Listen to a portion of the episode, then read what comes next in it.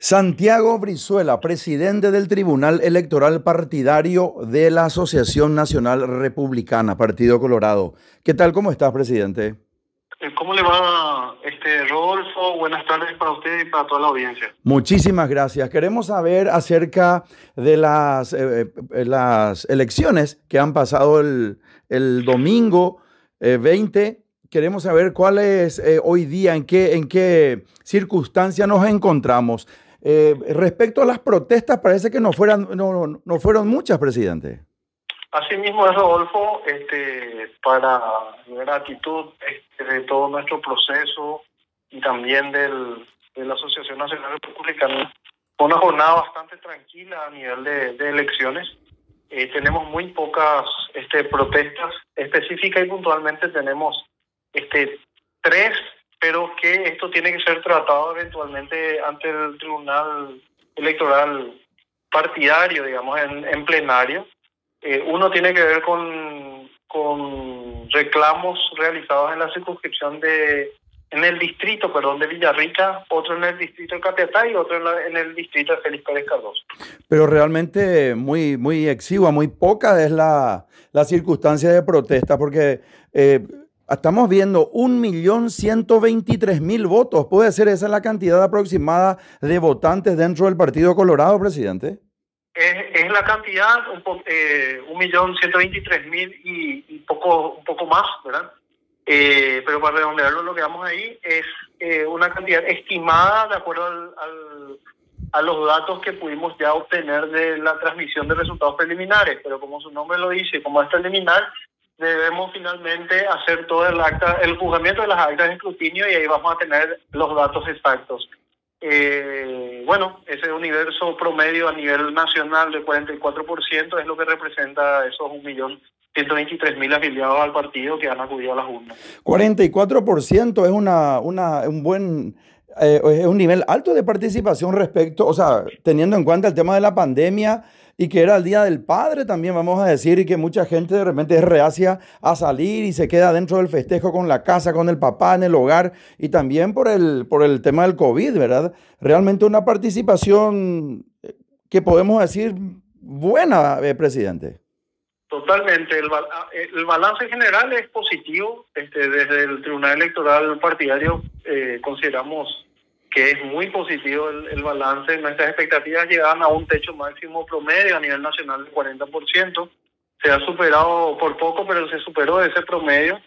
Y, efectivamente es así. Nuestras variables consideradas eran que era el Día del Padre, eh, teníamos este teníamos la cuestión de la vacunación, este, y también tuvimos una jornada eh, afectada por las lluvias en varios distritos.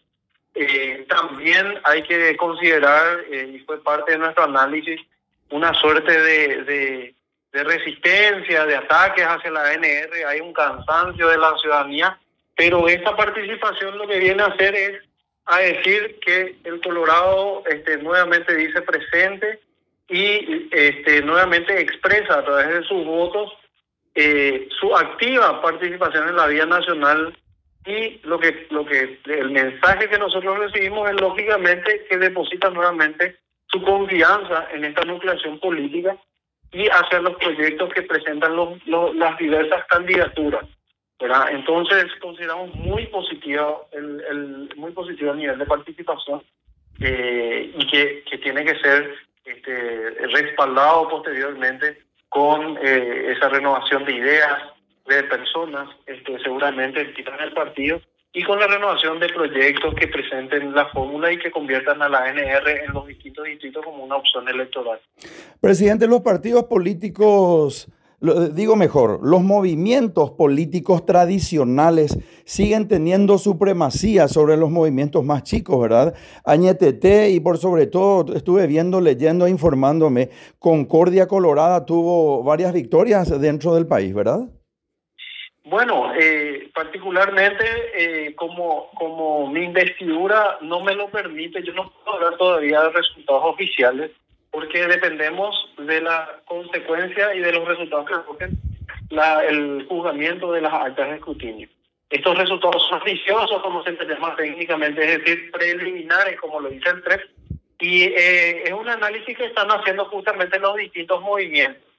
Ahora bien, eh, en el Partido Colorado no hay movimientos pequeños, tal vez hay, haya movimientos con menos poderes de estructura, de base, de poder económico, de, digamos, de logística, pero cada, cada movimiento mueve eh, un caudal determinado de gente, ya sea por, por diferentes motivaciones. Este, eh, y bueno, eh, es lo que engrandece un poco a, esta nucleación, que es la participación tanto activa como, como pasiva, digamos, en el sentido de ser electores o candidatos. y, finalmente es lo que ratifica y fortalece la democracia este, en general, ¿verdad? tenemos demasiados movimientos, fueron ciertos tres movimientos los que los que inscribieron precandidaturas y que quedaron en carrera después de 227 movimientos que se habían inscrito al inicio del proceso. Eso da cuenta de, de eh, el, el alto interés de militancia y de participación del Colorado. El sistema actual de las urnas electrónicas da una seguridad de, de, que los, de que la voluntad popular sea cumplida con total rigurosidad y claridad, ¿verdad, presidente? Rodolfo, este, te agradezco la pregunta y aprovecho el espacio para hacer esta aclaración. Están circulando, principalmente por las redes sociales, inclusive estoy recibiendo notas, eh, la, el famoso mito, el fantasma de de que se puedan manipular las máquinas. Eso no es así, eso está totalmente testado, eh, fue producto de una auditoría, hubo hay, miembros del Tribunal Electoral Partidario designados para participar de esas auditorías, está totalmente controlado y podemos garantizar 100% del resultado que arrojaron las actas de escrutinio, tanto para el TREP como en los certificados de votación que se les entrega a los apoderados y veedores de los distintos movimientos eh, luego, inmediatamente terminaba, terminaba el proceso de escrutinio en las mesas de votación.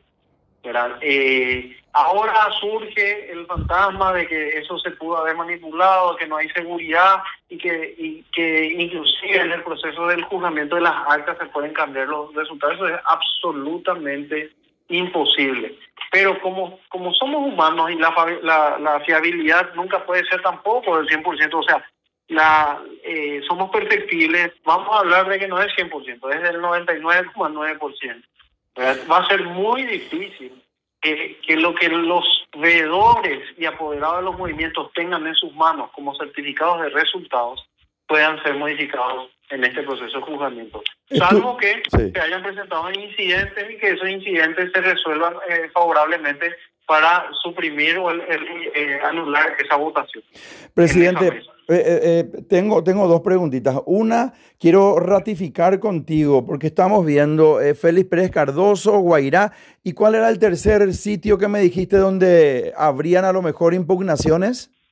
Sí, justamente no son impugnaciones propiamente dichas, pero son reclamos y pedidos de nulidad en uno y otro. Este, son Félix Pérez Cardoso, Guairá, tenemos departamento, eh, el distrito de Capiatá Central y Villarrica, Huayra.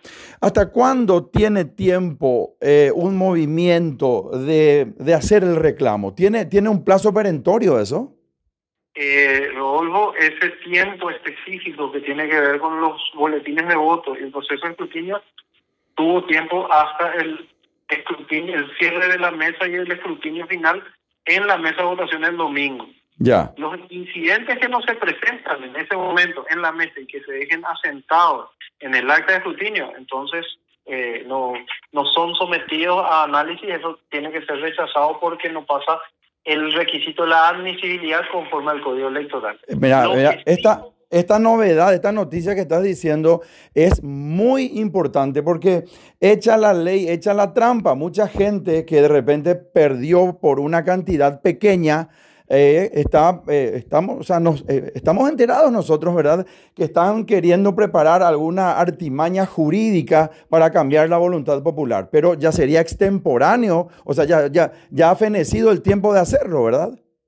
Totalmente, Rodolfo. Y el Tribunal Electoral Partidario tiene muy bien en claro la rigidez en aplicar, en este caso sobre todo, porque hoy ya no estamos hablando de listas que van a pugnar por sus intereses en, en los votos, sino es cada uno de los candidatos integrantes de las listas. Así que con mayor razón vamos a aplicar con rigurosidad esta regla, ¿verdad? Por la, eh, la extemporaneidad. Si no se plantean los incidentes al cierre del escrutinio, ante los miembros de mesa, no hay incidentes que, que, que tratar. Eso sí, lo otro que eventualmente y está previsto en el Código Electoral, en el reglamento electoral, es la posibilidad de una nulidad de las votaciones por algún tipo de violencia generalizada u otras causales de fuerza mayor que están previstas en la ley y que las causales son bien específicas y tiene el procedimiento específico para que pueda ser tratado y eventualmente el Tribunal Electoral pueda declarar esa nulidad. Bueno, pero si hubo eh, alguna circunstancia de violencia, eso ya, ya, eso ya tuvo que haberse plasmado en alguna denuncia anterior también, ¿verdad?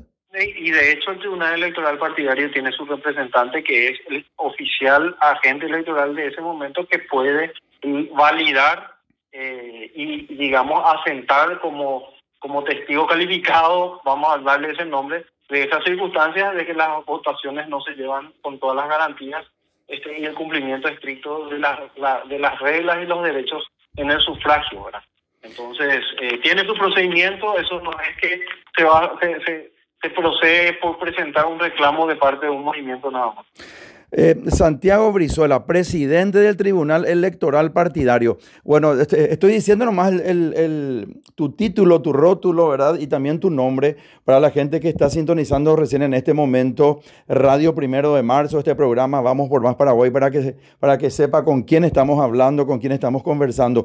Y la última, la última pregunta que tengo no tiene nada que ver con una circunstancia, o sí tiene, ¿verdad? Pero es más política que electoral y quiero saber como presidente del, del, este, del Tribunal Electoral Partidario, pero por, sobre todo como Colorado, Santiago Brizuela, ¿cómo está el Partido Colorado a tu criterio y entender para las próximas elecciones generales de octubre próximo? vamos a tener en cuenta que cuando ocurre una circunstancia tan difícil como una pandemia, como el COVID-19, que vino a devastar la salud, que vino a devastar la economía, mucha gente de repente piensa, la culpa tiene el gobierno. Nosotros vamos a, decir y nosotros sabemos, entendemos, nos informamos que de repente le ven como el papaguazú, ¿verdad? Como él resuelve problemas al gobierno, al gobierno, al Estado. Sin embargo, hay circunstancias que, vino a, sacudir el mundo entero, ¿verdad? El Paraguay también. Entonces, eh, teniendo en cuenta que el partido de gobierno es el Partido Colorado, mucha gente de la oposición dice, ahora es nuestra excelente oportunidad. ¿Cómo vos le ves al Partido Colorado dentro de las próximas elecciones de octubre? Correcto, Rodolfo. Bueno, quisiera dividir mi exposición en, dos partes. Una es eh, que creo yo eh, el Partido Colorado como nucleación política sale muy fortalecido eh, de estas elecciones internas porque se supera el, la hipótesis de participación, porque acá hay que ser sincero, somos conscientes, y, lo decía yo el día de las votaciones, de, que, de que hay un desgaste generalizado de la clase política y hay un hastío generalizado de la ciudadanía hacia esa clase política, principalmente hacia el Colorado, por este su permanente eh, ocupación de espacios de poder, ¿verdad? En general, eh, creo yo que eso, ese, ese, digamos, esa situación, esa sensación se vio no revertida, pero se tuvo una respuesta del pueblo colorado eh, el día domingo y la respuesta se puede considerar como positiva. Es decir, el Colorado dijo, acá estoy, acá expreso mi voluntad. Mm. Y esta es nuestra decisión. Y lo ha hecho siempre en forma democrática y se ha expresado en mayoría. La segunda parte de mi análisis este, es, tiene que ver con cómo llegamos el 10 de octubre. Y yo creo que el Partido Colorado tuvo, tiene, tuvo y tiene una característica muy importante que es la de adecuarse a los tiempos. Eh, siempre tuvo esa capacidad y, y creo que este caso, en este caso no es la excepción llevó adelante una excelente jornada y probablemente una de las principales motivaciones fue la cuestión del desbloqueo de las listas. ¿Por qué? Porque incentivó la participación del vecino, del amigo, del compañero de colegio, de facultad, de aquel amigo con el que jugamos fútbol. ¿Por qué? Porque de una lista de, de 24, de un movimiento, son 24 actores políticos que tenía que arrastrar a todo ese grupo social de gente este, para llevarlo, convenciéndolo con su proyecto, con sus ideas, con el acercamiento que hay. Entonces eso generó una movilización impresionante. Entonces, desde esa perspectiva creo yo que el partido eh, está muy fortalecido, pero, pero eh, eh, en ese contexto de ayornarse a los tiempos, donde aparecen nuevas figuras, probablemente no desgastadas, nuevos actores políticos, nuevos actores políticos también en los demás partidos, sobre todo el, Partido Liberal, que es tradicional, presenta también nuevas figuras. Entonces, acá, acá claramente, claramente la señal es que el camino a tomar es el de dotarle de contenido a las propuestas electorales.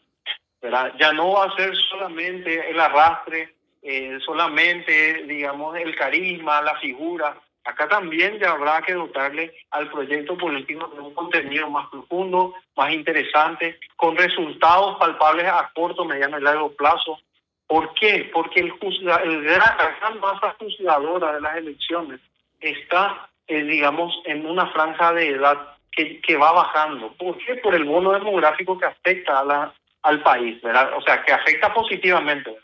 Eh, creo yo que los jóvenes en general, inclusive lo que, los que decimos, la, eh, eh, en el partido siempre se maneja de que los jóvenes acuden muy poco a votar, ¿verdad? Mm, Pero en este caso estamos viendo que, bueno, esos esa franja etaria mayor eh, que va de 40 a 50, ya se está yendo con más frecuencia a votar eh, y la gente de 30 a 40 también. Mm. y me incluyo porque yo tengo 41 años. Ya nuestra generación exige resultados diferentes, ¿verdad? Y es, es una exigencia generalizada. Y yo estoy, estoy seguro que el partido como administración se está adecuando rápidamente a esas circunstancias. Ya eh, ciertas prácticas van, van a ir desapareciendo seguramente eh, ya ciertas ciertas formas de hacer política van a ir este, disminuyendo, ¿verdad? Y va, va, a tener que dotarse de contenido a esos proyectos, como le decía, eh, de corto, mediano y largo plazo y presentarlos más técnicamente también. Tenemos que acordarnos que nuestra población está teniendo gente mucho más capacitada y a quienes ya no, no le puedes decir eh, vender solamente el rótulo de la esperanza. Sino que tenés que decirle, quiero hacer esto en tanto tiempo, para eso vamos a hacer esto. Es, es un fenómeno muy personal. Claro, contarles, contarles propuestas con argumentos y fundamentos y la forma de llegar a la practicidad de lo que se está diciendo.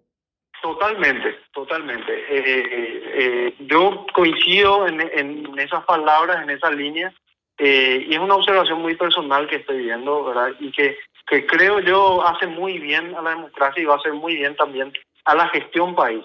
Eh, no quisiera yo este, expedirme respecto a lo que es el gobierno, este, porque, porque finalmente es del partido, ¿verdad? Y eh, sí, tendremos que hacer seguramente una autocrítica interna para poder ajustar, este, porque todos los gobiernos tienen sus luces y sus sombras, eso hay que, hay que ser sincero. Ahora, sí es necesario el partido como partido político logre hacer una autocrítica interna. No hace falta salir a publicar por todos, eh, a todos los, a los cuatro vientos, como se dice. Eh, eh, sí, somos culpables, no, no, pero va a tener que hacer una autocrítica con, con, su forma de hacer política. Esa, ese es mi convencimiento personal Y, y, que va en esa línea de la, de la que te decía anteriormente. Excelente, presidente. Ah, esta sí, esta sí es la última pregunta. A toda esa gente que votó en cualquier sitio de la República del Paraguay, vos como presidente del Tribunal Electoral Partidario de la Asociación Nacional Republicana del Partido Colorado, a todos los colorados que han votado dentro de la República del Paraguay, ¿querés decirles que sus votos van a ser válidos y que los candidatos que tuvieron la mayoría van a ser ungidos finalmente el 12 de julio próximo? Mi mi mensaje es el siguiente. Primero que nada, a todo, a todo el afiliado colorado, a todos los afiliados colorados que acudieron a las urnas el día domingo, muchísimas gracias por haber acudido, eh, tomarse su tiempo y haber acudido a ejercer su derecho y su obligación cívica. aquellos que no se fueron, igualmente gracias porque son parte del partido y que el partido, eh, por supuesto que le espera con las puertas abiertas y que por favor a todos ellos, a todos los afiliados, se acerquen el 30, el, el, perdón, el 10 de octubre a votar por el candidato, voy a decir, voy a ser sincero, de su preferencia, ojalá sea el Colorado el que tiene sus expectativas, estoy seguro que va a ser así. Y sobre todo, siguiendo y respondiendo a tu consulta, Rodolfo, les garantizo 100% que el voto de aquellos que votaron el día domingo va a ser íntegramente respetado. No va a haber cambios.